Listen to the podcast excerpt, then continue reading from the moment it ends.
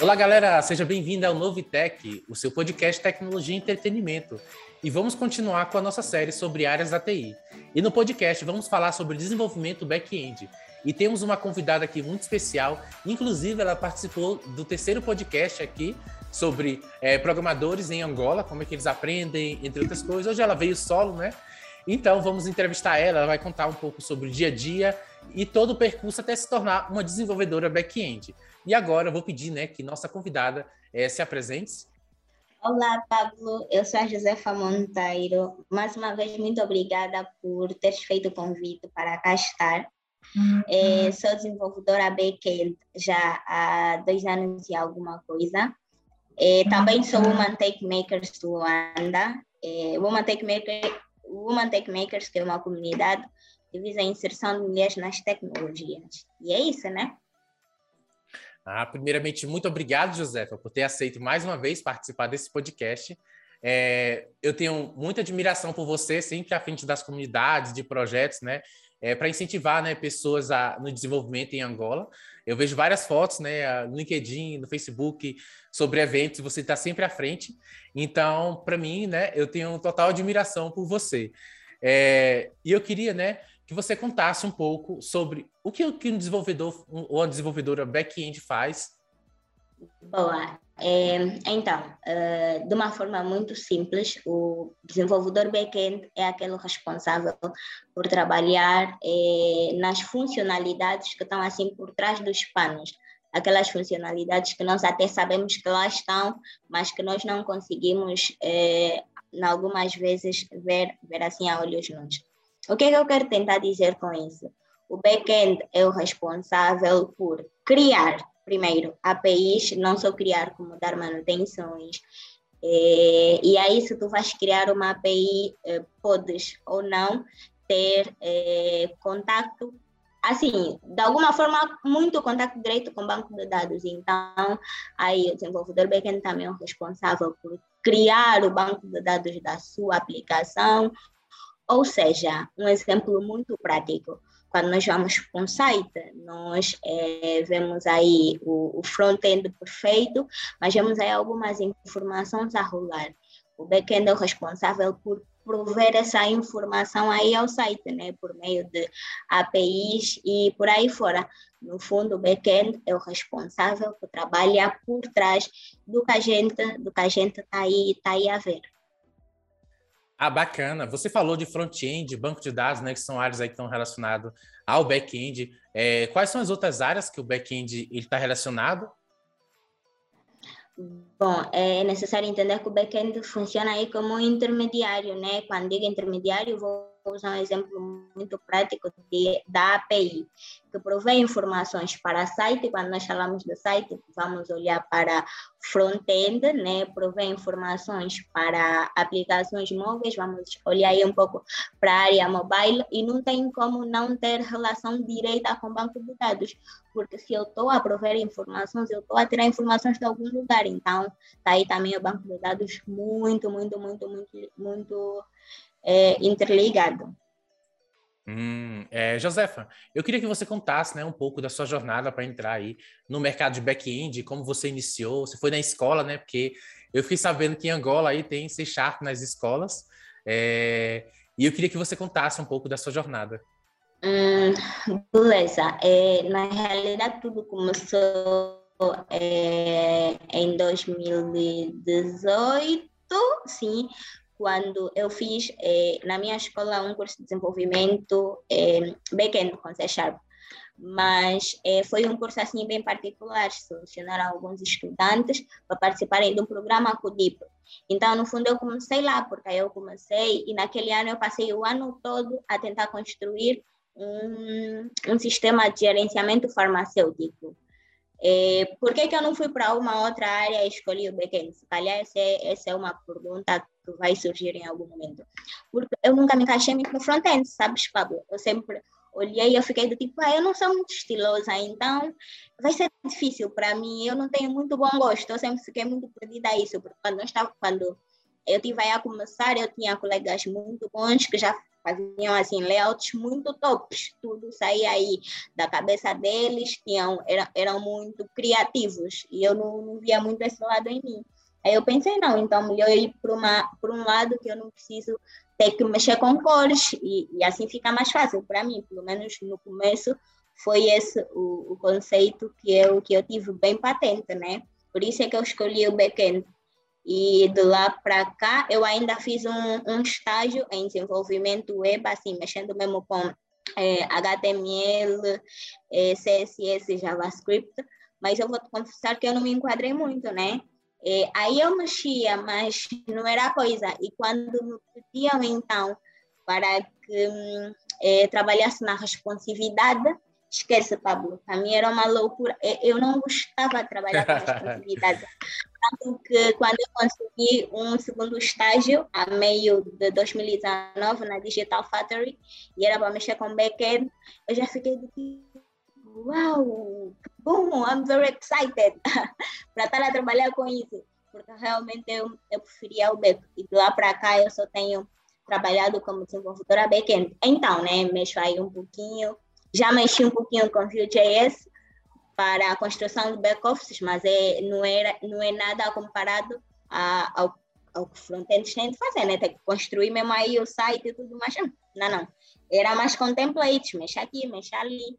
E ah, por bacana. aí, né? É, você falou né, dessa dificuldade aí com front-end, acho que eu sou meio o oposto, né?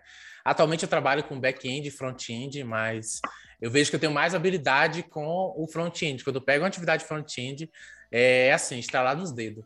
E assim, eu tenho uma certa dificuldade com o back-end, mas é, a cada dia eu vou melhorando, mas é mais quando é conceitos mais avançados. É, você falou da dificuldade com front-end, eu queria que você contasse um pouco das suas dificuldades para ser né, uma desenvolvedora back-end, se foi conteúdo, é, quais foram as dificuldades, principais dificuldades. Bom, Pablo, é, eu felizmente não tive, e quando digo não tive grandes dificuldades, é, é porque desde sempre eu tive assim a benção de encontrar pessoas que sempre me.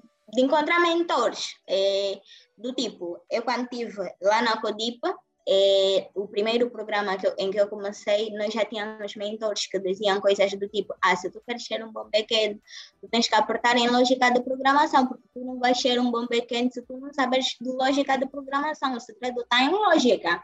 E eu ficava do tipo: ah, o segredo está em lógica, o segredo está em lógica, perfeito.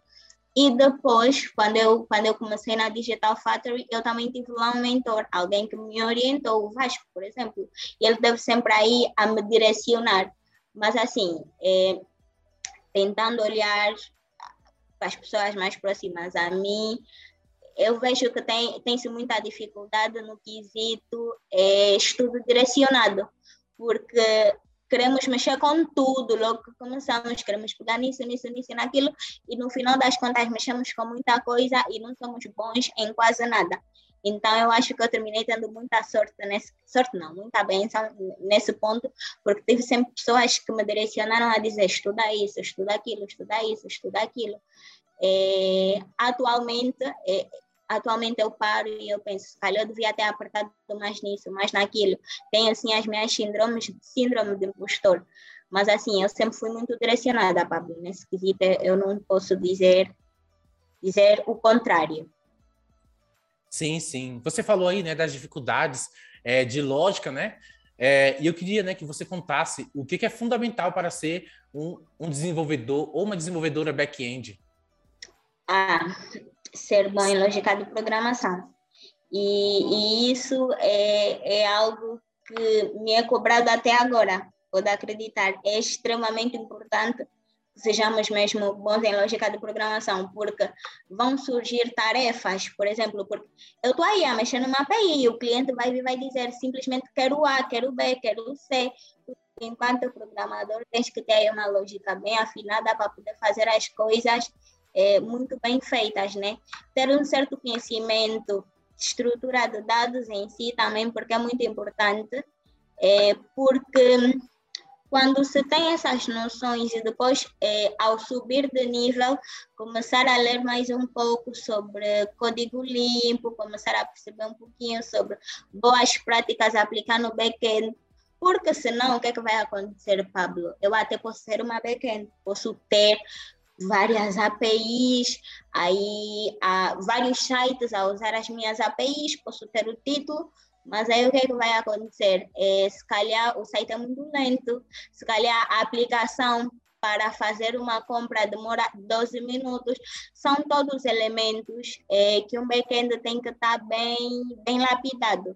Então, ponto um, lógica de programação, depois saber aí ter aí bases de estrutura de dados, né?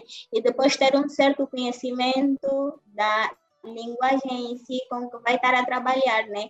Por quê? Porque se calhar você vai estar a usar recursos, da, recursos que não tens que usar, né? vai estar a declarar um vetor quando é necessário, vais ter aí um vetor quando é necessário ter um vetor. É, são elementos assim que se calhar agora, para quem está começando agora, pode passar despercebido, mas é, com o crescimento são elementos que têm que começar a ser olhados assim ao pé da letra porque o back-end é uma área muito séria, é importante que nós digamos sobre isso. É muito sério mesmo. É verdade, além né, de ter aí o conhecimento de bancos de dados, saber né, quando, como que os dados vão ser armazenados, né, porque é, a API né, vai, como você falou né, no início, que ela vai ser esse intermediário, né, então acho que também é importante né, esse conhecimento de bancos de dados. É, é, assim, você falou, né, sobre o mercado. Atualmente, né, você está trabalhando numa empresa aqui do Brasil, correto? Sim, sim. E aí, né, eu queria que você contasse um pouco sobre como é que é o mercado para back-end, como que você, o que que você acha do mercado? Olha, temos muitas, muitas, muitas oportunidades. É, aí é necessário estar preparado. É como é, eu vejo muito Giovanna aqui da Angola, o Giovanna gosta de dizer, no fundo, é tudo parte de uma preparação. Preparação e ousadia. Por quê? Porque às vezes, quando está a começar, é, as pessoas ficam muito presas do tipo, ah, eu não sei o suficiente. Mas, pô, tu podes aprender o suficiente já na prática. Eu devo confessar que quando eu comecei na Digital Factory, eu não sabia quase nada quase nada mesmo. Eu saí da Digital Factory já assim, bem carregada, e onde eu estou, eu também paro e penso, pô, eu sei pouquíssimo comparado a, a esses monstros que estão é, comigo. E é, e é sobre isso, é sobre. É, eu estou a começar agora a estudar, procuro já um mentor que me vai direcionar e já procuro vaga de estágio. Então, o mercado em si é um mercado muito bom, é um mercado com muitas oportunidades. E quando falo mercado com muitas oportunidades, olho assim para o mercado angolano, que não tem tantas comparado ao Brasil, né? E olho para o mercado brasileiro, que é um mercado muito vasto, que todo dia tem milhares e milhares de vagas. É só irmos para sites como Programator, é, no LinkedIn nós também encontramos muitas vagas, então o mercado em si é bom. No fundo, nós só precisamos de nos preparar e ser ousados. É, apesar né, que hoje em dia você pode trabalhar, né, é, como seu exemplo, né, está em Angola, trabalhar para empresa do Brasil. Hoje em dia, né, as pessoas do Brasil podem trabalhar para empresa aí, né, de fora, também de Angola, né? É, e eu queria, né, que você também desse recomendações para quem quer iniciar aí na carreira de back-end. Eu tenho uma dúvida, assim, é, como iniciar é, com o back-end? Além da lógica, né, que é essencial, aí quais são as outras? Bom, é, aí, ponto um, ter um mentor, porque é, é, muito complicado quando nós estudamos sem direção, né? Então, se encontramos um mentor ou aí um bom canal no YouTube ou conteúdos assim como do Pablo que direcionem é muito top. É super importante saber trabalhar na lógica de programação, é mesmo muito, muito, muito, muito importante. Aí, entender também de estrutura de dados é, é extremamente importante. E depois, com, e assim, com a lógica bem afinada entende mais ou menos estrutura de dados, não precisa ser o todo, mas entende mais ou menos estrutura de dados. Tem uma linguagem de programação de back-end, que tu tens um certo conhecimento, atira-te, vai, procura estágio, é, procura oportunidades, porque é dentro do mercado onde a pessoa encontra os reais desafios. Então, no fundo, são essas as minhas dicas, né? Aí, apertar na lógica, estudar a estrutura de dados, encontrar um mentor que direcione bem nos estudos, pegar numa linguagem voltada a back-end e depois procurar um estágio. São essas as minhas dicas. É verdade, apesar que hoje né, a gente te, nós temos também aí é, o roadmap, né?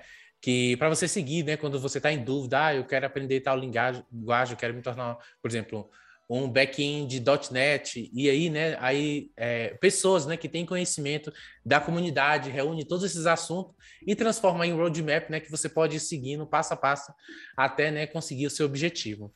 É.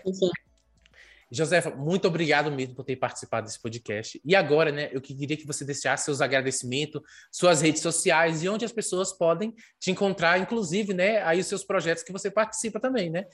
Olha, é, primeiro agradecer-te, Pablo, por teres me feito o convite de cá estar mais uma vez. Muito, muito, muito, muito obrigada, Pablo. É, depois, é, quanto às minhas redes sociais, Josefa Monteiro, é, LinkedIn, Josefa Monteiro, é, no GitHub também. É, Josefa Monteiro em quase tudo, então é tudo Josefa Monteiro aí. yeah. Bom, na realidade, os projetos em que eu tenho trabalhado, na sua maioria, são projetos privados, né? Então, não estão aí muito abertos, não estão mesmo abertos no, no meu no meu GitHub. Tenho aí uma outra coisa no GitHub, mas, mas nada assim muito, muito uau. É, mas é. enfim, né? qualquer coisa podem me nas minhas redes. Estou por lá, Facebook, Josefa Monteiro, Insta, idem, LinkedIn, idem, a mesma coisa. Muito obrigada, Pablo. Nada, obrigado você. É o projeto, você tem um projeto Woman Test Makers, é isso? No Facebook? Uhum, Woman Test Makers. Sim, tá. no Facebook também um Makers. É, na realidade, é um programa em si da Google é, e em Luanda nós também temos, né? E aí a intenção é puxar mais mulheres o mundo das tecnologias, empreendedorismo digital, programação, redes, enfim, todas as áreas voltadas às tecnologias. Ah, bacana. Parabéns, Josefa. Vou deixar aqui suas redes sociais aqui na descrição do podcast para quem, né, quiser aí falar com a Josefa, seguir a Josefa, pedir recomendações. Eu vou deixar aqui as redes sociais dela.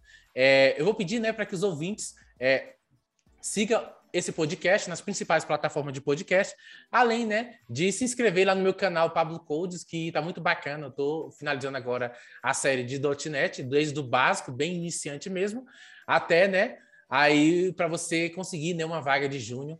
Então é muito bacana, segue lá o meu canal que tem muita novidade, quase toda semana, quase todo dia né, eu estou lançando um vídeo novo. É, muito obrigado por ter ouvido esse podcast e até o próximo.